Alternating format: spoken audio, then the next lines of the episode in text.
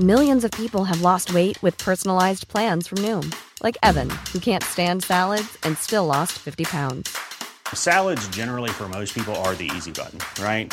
For me, that wasn't an option. I never really was a salad guy. That's just not who I am. But Noom worked for me. Get your personalized plan today at Noom.com. Real Noom user compensated to provide their story. In four weeks, the typical Noom user can expect to lose one to two pounds per week. Individual results may vary. Dixo Exile. Network.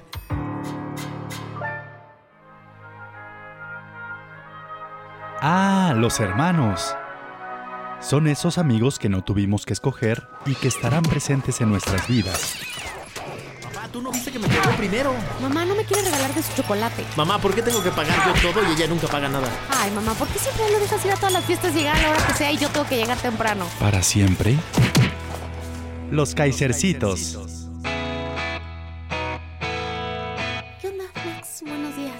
Onda, pinche caperuza? ¿Qué me haces hacer en martes a las 10 de la mañana en Polanco cuando uno tiene actividades varias? Ya necesito que te presentes al mundo, que le platiques al mundo quién eres, porque todo el mundo me pregunta, ¿y quién es esa? ¿Y quién es la, y quién es la hermana de Max? ¿Quién es la hermana del ¿Y quién Max? es la hermana de Max? Así todo el mundo me pregunta y y ya estoy co- hasta la madre. Y he de confesarte que cuando a mí me preguntan, ¿cómo te llamas? Entonces ya digo, Ingrid Kaiser. Y me dicen, ¿qué eres de Max? Si pienso dos segundos es decir, puta, ¿lo niego? No me niegues, caperuza. ¿Lo niego o, o- o le reconozco? O le reconozco No me niegues, soy tu hermano y el consentido además. y el consentido. Oye, fíjate que sí. O sea, de hecho, creo que esto es importante mencionarlo. Que siempre he estado como ardida. No de que seas el consentido, porque eso es evidente. Que en mi familia no se ha reconocido que tú eres el consentido de mamá. Ese es el O mito sea, con el que has vivido toda me la vida. arde más. O sea, yo digo, es que no están viendo lo evidente. Lo evidente. Ese es el mito con el que has vivido toda la vida y con el que has justificado todas las veces que haces alguna cosa que te provoca un regaño de papá y mamá. No hay manera. La consentida eres tú, siempre has sido la consentida de ambos. Dame dato, dame dato. A ver, vamos a- vamos a dame, empezar con o sea, datos. dame un dato que yo diga chance. A ver, Porque yo tengo mil. para los que no nos conocen, la grande eres tú. O sea, eso es, eso es para que no, para, las- para los que no saben quiénes Max, somos, es evidente No por la foto por que están convivir. viendo. No mientas por convivir. La mayor eres tú. No, mami, Y no, como eres no. la mayor, siempre ha habido una preferencia especial de papá y mamá para, para ti, ¿no? De, de- de- de don Mike y la Villaya. La Villaya así le dicen a la, Mira, a la mamá de que, nosotros. Siendo sumamente honesta, si pudiese ser yo. O sea, cuando dices siendo sumamente honesta y lo aclaras es porque otras veces no lo eres. ¿o Exacto, qué? porque otras veces no. No, pero sí. Sí, en veces he de reconocer que mi papá y yo tenemos un algo que no tienes tú. En veces. No, o sea, en un veces. algo que no tienes tú. Sin El pobre hombre ha espera. vivido esclavizado a tus No, no. necesidades desde que eres No, pequeña. Sin embargo, ¿quién manda en la casa? A ver, eso sí. Mi mamá. Sí. Por ende, el consentido de mi mamá eres tú. A ver, dame datos, dame datos No de que el consentido de mi mamá no soy yo. hay manera. Mira, sin entrar en profundidad.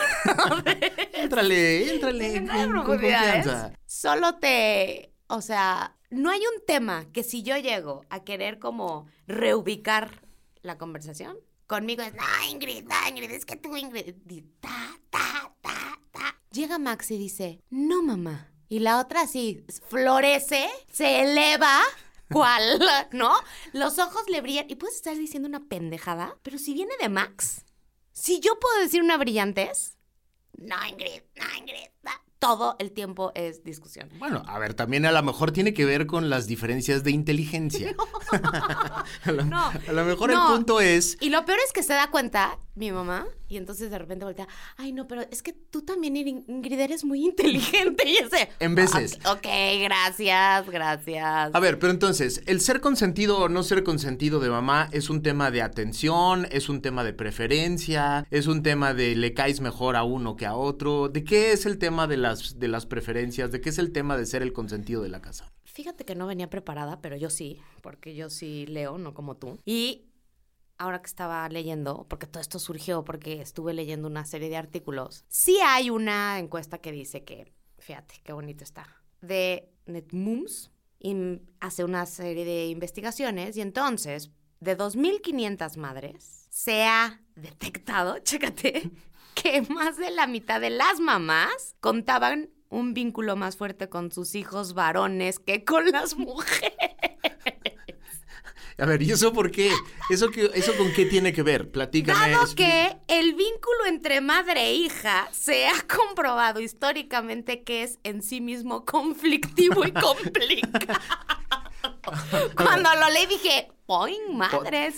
La, la relación le, entre mi madre y tú Le marqué es- a mi terapeuta y le dije, ¿qué pedo? ¿Esto tiene razón o no tiene razón? La relación entre mi madre y tú es una de las cosas más divertidas que puede haber en la vida. Y sí, sí es un tema de conflicto permanente y sí es un tema de discusión permanente, pero también es un tema de atención permanente, no mames. O sea, desde, desde que somos muy pequeños, la atención permanente la tienes tú. Desde las mañanas de peíname, pero no me peines. Di- da- Mira, dime qué me pongo, pero Yo no me siempre digas he qué me dicho pongo. que qué hueva sería su vida sin mí, partiendo de ese... Absolutamente, sí, sería menos- sería O menos sea, interesante. Porque sí hemos de reconocer que como el buen hermano mayor, que ya, güey, acéptalo, reconócelo, siempre fuiste, yo siempre digo, Max siempre agarró la carretera pavimentada. Bien, derechito, el güey se levantaba, iba a la escuela, nadaba toda la pinche tarde y ya, O sea, ahora soy el dócil de la familia. no de hueva. De huevo. Y yo, pues agarré la carretera empedrada, ¿no? Y eso se ve. Y con, con curvas y con subidas y bajadas, etcétera. Pero fíjate lo que dice esto que es muy interesante. Aunque los padres a menudo tienen un favorito, muchas veces se sienten atormentados por la culpa, sabiendo que mostrar una preferencia tendrá un impacto duradero en la autoestima. O sea, tu teoría de toda la vida ha sido que el favorito de mi mamá soy yo. No, no, no es teoría. Es un fact. O sea, ubícate. No es teoría. Y es más, todos mis tíos, hazte cuenta, yo estoy discutiendo un tema en el cual tengo razón. Generalmente la tengo, ¿no? Pero tengo razón. Lo estoy discutiendo así intensamente. Y tú vas a decir una idiotez. Mi mamá ya da la razón. O sea, mi mamá, no, es que tu hermano. Bueno, pero tiene que ver con la inteligencia también. O Te sea, voy, a que- poner, te voy a poner un dato sobre la mesa. Digo, ya si me voy a encuadrar, me voy a encuadrar bien. Yo le hablo todos los días a mi mamá para saber cómo está, qué necesita, cómo se ¿Qué, siente. qué hija tan dedicada. Me soplo los 32 desmadres de los tíos, escucho, sirvo de paño de lágrimas, de pañuelo, de psicólogo, ¿no?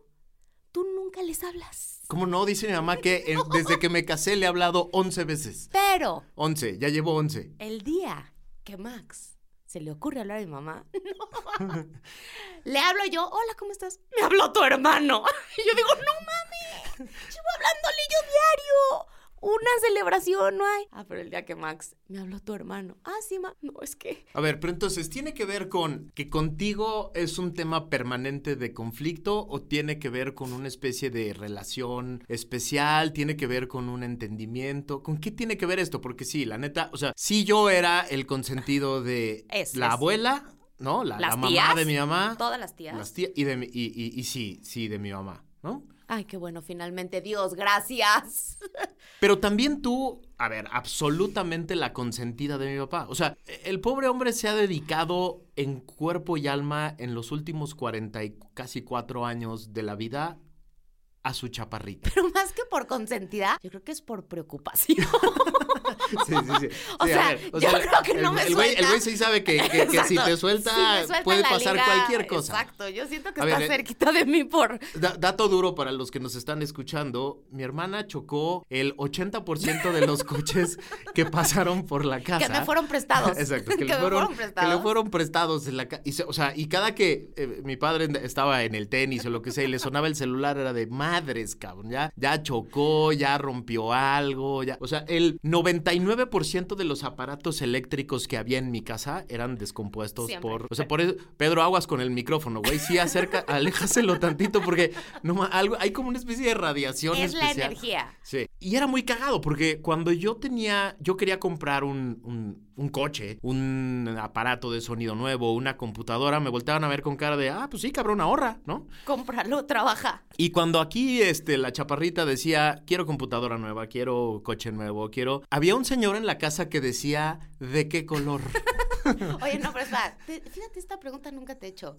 ¿Alguna vez chocaste? Sí, no mames, ¿no te acuerdas el Corsar? Y, me- y estuve un mes castigado y lo tuve que pagar completito. ¿No te acuerdas el mega madrazo Pero que me entonces di? a ti no se te apoyó.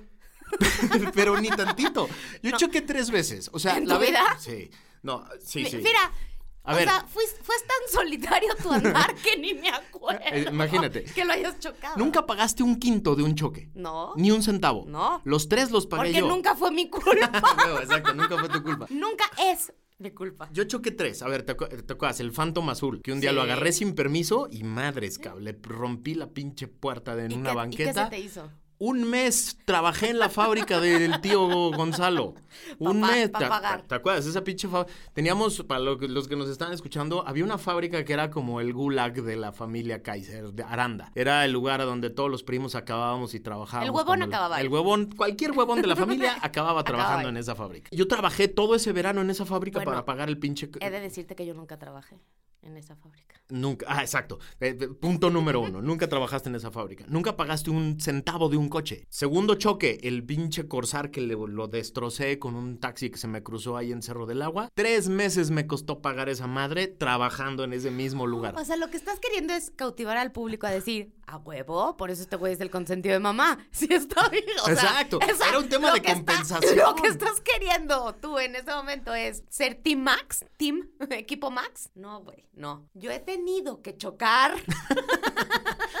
he tenido hasta que divorciarme para que me llamen para llamar la atención. No pagaste una computadora, no pagaste un aparato de sonido, no pagaste... Güey, yo mis primeros pinches Walkman los tuve que comprar yo. Ay, Y, o sea, todo se te heredaba. Entonces, sí, había un consentimiento especial del lado de mi padre. A ver, pero pregunta. Yo más que consentimiento lo vería como facilidades.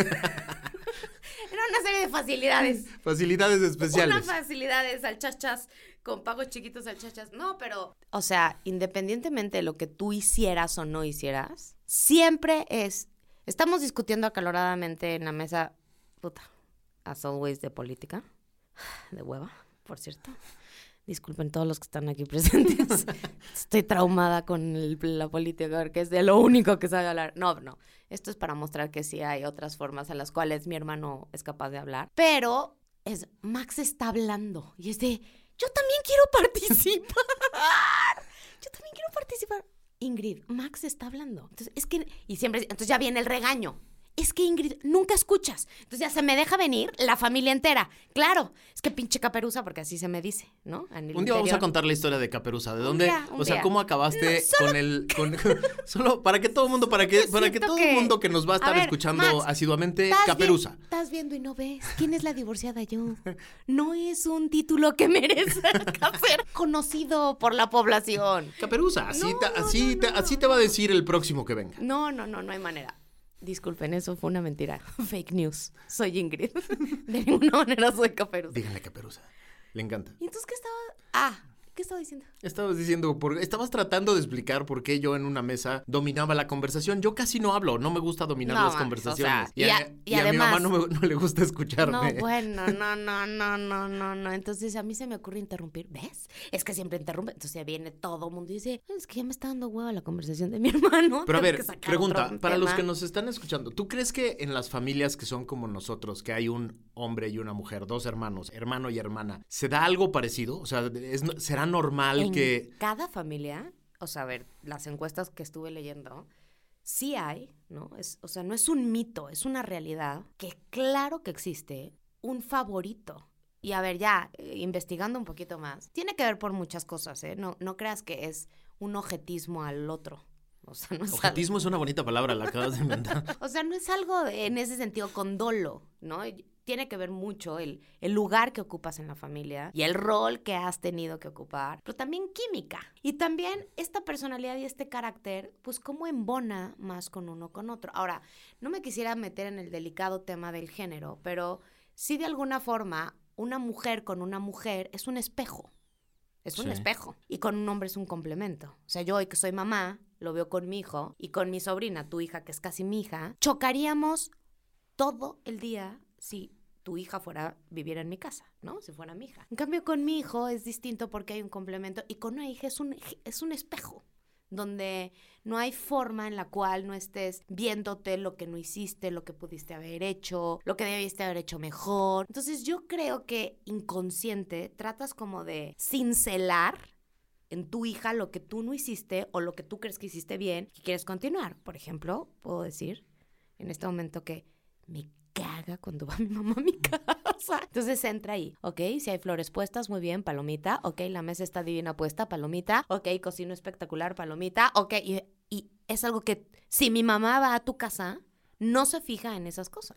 Pero a ver, di- dime una cosa, porque es- esto está muy divertido, porque toda la vida que hemos sacado este tema en una mesa de una comida familiar, mi mamá hace todo el esfuerzo para decir, no es cierto, no pareja. tengo favoritos, no hay consentidos, siempre he sido pareja, los he educado igual a los dos, la chica. No es cierto. O sea, No es cierto. no nos educó igual. No, Y a ver, pero sí hizo el esfuerzo. O sea, yo sí le concedo. sin duda, de le- ser justa. le, le concedo que lo intentó. O sea, le concedo No le ha salido. no le salió a la fecha. Exacto.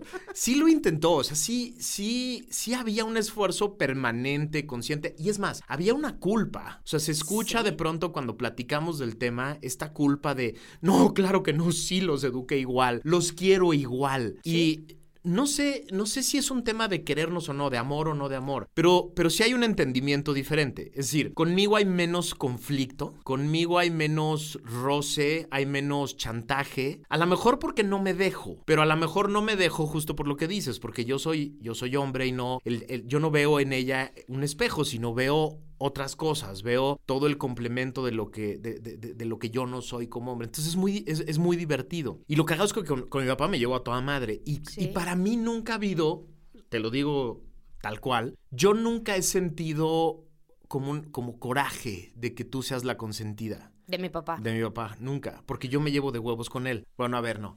No, nunca. O sea, sí tuve una época como de la pubertad en la que yo decía, qué poca madre, ¿no? O sea, No, y sí había reclamos constantemente de, para yo comprar un estéreo tengo que trabajar y a ella se lo regalan, ¿no? Sí, sí, sí. O sea, sí había, sí y hubo una tenías época. razón, o sea, hoy a mis 43, tus 48, casi. Sí, sí. O Ustedes sea, van sí a ver en la publicidad de, la- de- de este podcast El quién, es, quién es evidente- el grande. Y vamos a hacer una encuesta. La evidente senectud de mi hermano que no quiere reconocer. No, pero a ver, hoy viéndolo, claro que lo pienso y digo, si ven a la hermana chiquita, ¿no? Que se le, se le regalaba, lógico. Sí, sí hubo una época, o sea, hubo una época de- en, en mi pubertad, digamos, en la, de los 13, 14, a, la, a que llegué a la universidad, que yo decía, qué cabrón, o sea, qué poca madre que yo tengo que trabajar para mi primer coche, que yo tengo que trabajar para comprarme un- mi primer estéreo, y aquí nomás levanta la mano y pide, sí, sí hubo una época, pero, pero nunca fue como coraje, a ti sí te dio como corajito, o sea, yo, hubo un momento en que decías, qué poca madre, que es el consentido de mi mamá, o sea, siempre, siempre. todavía hoy. Hoy no me da coraje, pero hoy más bien digo, ¿por qué lo sigue negando? O sea, ¿por qué sigue negando? Hoy ya no me da coraje. Pero digo, recordarás, la audiencia no lo sabe, nos llevamos fatal tú y yo toda la vida.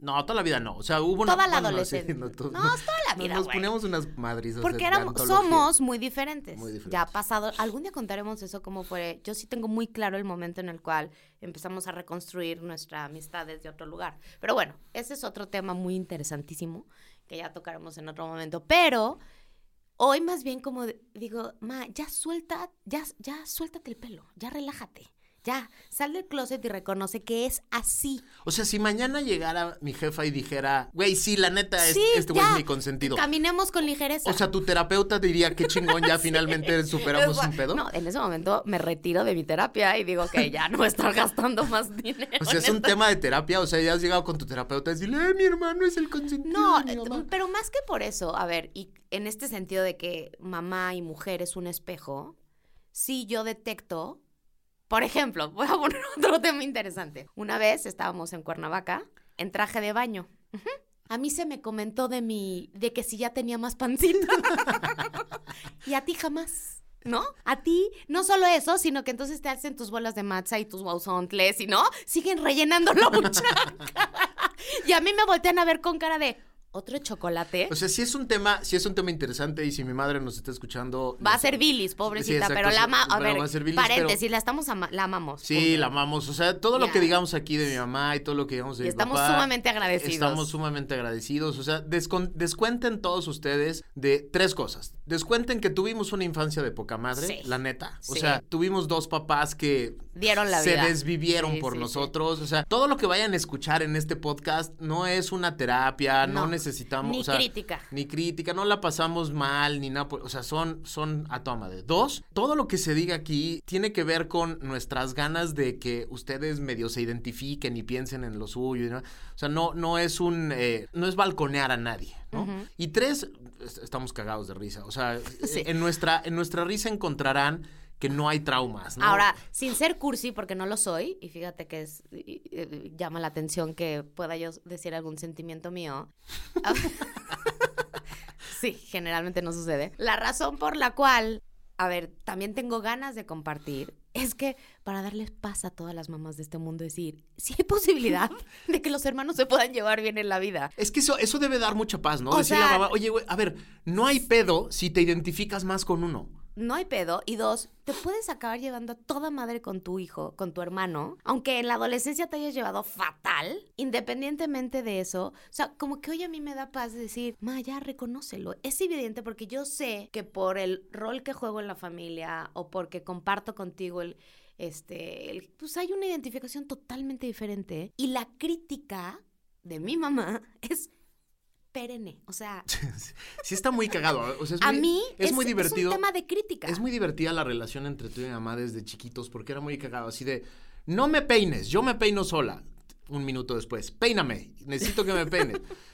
Así, no, pero así como dices no, no, pero entonces no te gusta. Era una cosa muy cagada. Es que es como Veme, tratar- pero no me veas. Ajá, es como tratar de Dime, ser pero no me digas. autónoma, independiente y alejarte de tu mamá. Pero al mismo tiempo su opinión era. Pero al final es tu mamá. Pues Pues, sí. no mames. O sea, y es con, la, con el perfil con el que te has identificado desde que te naciste. Además, sí cabe resaltar que tu personalidad siempre fue en solitario. o sea, íbamos en los viajes y quien iba solito caminando hasta adelante en su propio trip eras tú. ¿No? De hecho, al final del viaje decía, ¿y qué habrá vivido Max? Pero a ver, también es muy cagado porque, a ver, yo no fui un güey sencillo, de, de- o sea, no fui un niño fácil de, educar. O sea, sí, sí era el- el- el güey que, que todo preguntaba, que todo cuestionaba. Era el güey que se madreaba a, a cada rato, o sea, se, se rompía algo todo el tiempo. Era el güey que explotaba su cuarto haciendo experimentos de química adentro. O sea, no es que, no es que fuera un tema de yo como No, era no el es- dócil. No, tampoco eras dócil Ni ni, nada. Pero como en la rutina del día a día, o sea, nos sentábamos a comer. Mi mamá había pasado horas, diario iba al mercado, o bueno, casi, y diario ya cocinaba. Sí, no Entonces, mames, sí cocinaba re bien, la neta. espectacular. Tú te sentabas, no hacías un pero y en cinco minutos ya te habías sacado No la comida. Y a ver, y sí, sí, es, sí es divertido. ¿Y yo? No mames, o sea, era una cosa, darle de comer a esta mujer era una cosa de, de pesadilla. De pesadilla. De pesadilla, o sea, no le gustaba nada. Nada. Y entonces sí era, a ver, eh, qué cagado que lo recuerdo, porque yo no- nunca lo había pensado así, pero, o sea, sí mi jefa era de estas jefas de, de- de antes, que en la Diario. mañana se iba al mercado, Sí. hacía el menú en su cabeza del Sí, día, compraba fresca, fresca la, el pollo, el, el, huevo, la, la- la verdura, la chica, y se echaba toda, le- cocinaba y llegaba este, y, no me gusta, no me gusta. Sí, o sea, el conflicto era permanente. Era permanente y en cambio tú en ese sentido eras fácil, ¿no? O sea, eras fácil porque te sentabas, te comías todo lo, hasta el hígado encebollado, por el amor de, no hagan eso, mamis, mamis, no den. Era muy cagado, Y lo porque- peor es que le gusta a este güey. No, el hígado encebollado era mi comida de, de cumpleaños. Era la que pedía de cumpleaños y tú, te me, tú me veías con cara de... Te odio. Chinga tu madre. Te O sea, odio. Te odio por, Te por odio. esto. porque además es tu cumpleaños y no la puedo armar de jamón. Y sí la sea. hacía. O sea, mi mamá hacía el hígado Claro. encebollado como me gustaba. Y la casa en entera olía. juicio se le ocurre hacer hígado encebollado y después disfrutarlo. Y, y me lo hacían especial. Y te lo hacían especial. Y la casa entera olía, o sea, y lo tenía que poner en leche y la es chingada. una cosa entre amarga. No, no, no hay manera, no hay manera, no hay manera. Entonces, claro, hoy yo lo veo a mi edad madura. no, es cierto. Pero a ver, ¿en algún momento pensaste, ¿lo quiere más? O sea, eso, el... el No, es- eso sí no lo pensé. no es pasado. No, pero a ver, Es es, que es un tema interesante ese, porque una cosa es, se identifica más, es el preferido, o sea, sí, es, sí puede, sí creo que eso es normal en cualquier familia. Pero de eso a lo quiere más, es un amor diferente, ¿no? Sí, no, no, no, a ver, ya siendo sincera. O sea, porque la atención que tiene sobre ti es permanente. O sea, Es que ese es el problema. y sí, o sea, no mames, lo, lo- lo que has vivido últimamente y la chingada es, es, es parte de su drama entero. o sea, Es ella. Ella ve en tu vida todo lo que le hubiera gustado vivir y tener. Y la neta, la neta, o sea, sí está profundamente orgullosa de ti. O sea, sí, sí te ve y dice, no mames, o sea, qué chingona es, ¿no? O sea, pero sí, sí, sí. no, no es un tema de amor entonces. No, no, no. A ver, en la adolescencia y en la infancia, pues obviamente lo detectas diferente, ¿eh? Porque claro, para ti es nada más algo tan concreto, el pensamiento concreto te hace decir, si a él le dan esto y a mí esto y todo el tiempo para mí son regaños. Pero a ver, daba motivo. Hoy lo reconozco y digo, daba, si se sienta a comer, a mí me tomaba dos horas acabarme la sopa de pasta. Dos horas, literal, ¿eh? O sea, no, no es choro. Dos horas. Y además era muy cagado, porque mi mamá tenía esta educación de, de antes de Te lo acabas. te lo acabas todo. No, no, pero te lo acabas con el drama manipulador de porque hay niños que no tienen que comer. Y por, no, no, y porque estuve toda la mañana preparando Toda. para ustedes. Y pensé en el menú, entonces, claro, ahí estaba yo con la culpa. Había otro tema de conflicto que era muy cagado, que era contigo y mi mamá, que era el que nunca acababas nada. O sea, el que de repente hacías el drama de la vida porque ahora quiero ballet. Y a, y a las dos semanas fui- fui ya no quiero ballet. Multifactorial, multidimensional. Ahora multi- quiero piano, ahora ya no quiero sí, piano. pero entonces ahora- imagínate la injusticia del comparativo, ¿no? Que yo, un ser creativo, innovador, eh, con hambre de poder, con hambre de conocerme el, conocer el mundo, y tú... O sea, de, empezaba algo y me "Max, echaba años en eso. Max, ¿tú qué querías hacer? Nadar. Algo más, este, algo que la vida te sorprenda, ¿no? Y de la nada te pasaste al box. And that's it. Tú dime qué deporte, arte o entretenimiento no pasó por Todos, mi formación. todos, todos, todas las inscripciones de todo tipo de deportes, Que es que el artes, piano, clases, todo, extras y demás pasaron por aquí. Pues sí, porque era esa mi inquietud, ¿no? En- Ahora, el otro tema también que fue muy cagado y que sí tiene que ver con, no tiene que ver con inteligencia, siempre es choro eso, porque así como la escuchan, sí es inteligente. Huevos. O sea, sí era muy cagado porque yo sí, salvo mi primero de secundaria, que fue una pinche tragedia, yo siempre fui el güey de las buenas calificaciones. Y eso generaba siempre... Obvio, ¿ves? Es que fíjate, solo nadabas. No, no dabas la, el estrés de compra el kit nuevo de la clase. no. cero. Comías en cinco minutos sin repelar hasta el hígado cebollado. O sea, Max, es evidente que eres el consentido de mamá. Sí, era muy cagada esa parte, porque además el tema de la, de la escuela también fue muy, muy cagado, porque sí fui un güey que no daba, no, no daba tema, No. ¿no? A ver, no, a ver, va- vamos a ponerle corchetes, porque mi mamá sí estaba en la primaria y en la secundaria una vez a la semana en la escuela por temas de disciplina. Sí, pero, o sea, sí, sí la convocaban seguido. pero por pero- latoso, pero por, por creativo.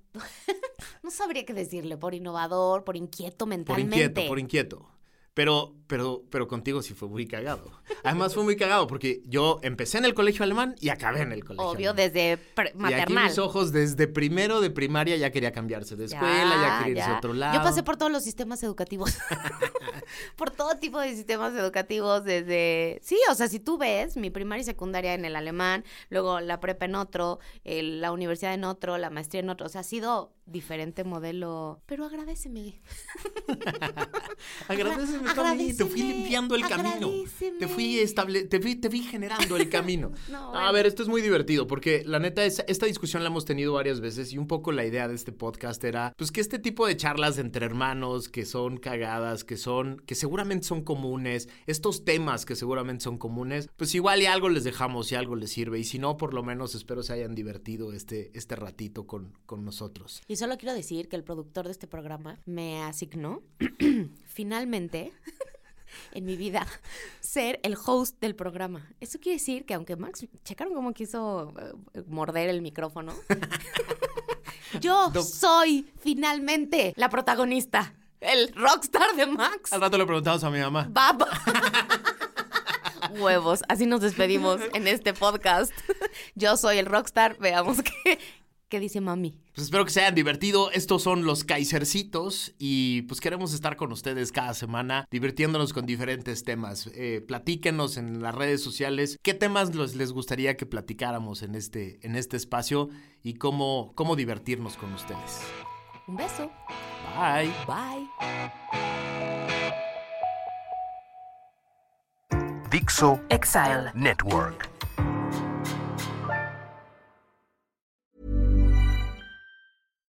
Hi, I'm Daniel, founder of Pretty Litter. Cats and cat owners deserve better than any old fashioned litter. That's why I teamed up with scientists and veterinarians to create Pretty Litter. Its innovative crystal formula has superior odor control and weighs up to 80% less than clay litter. Pretty Litter even monitors health by changing colors to help detect early signs of potential illness. It's the world's smartest kitty litter.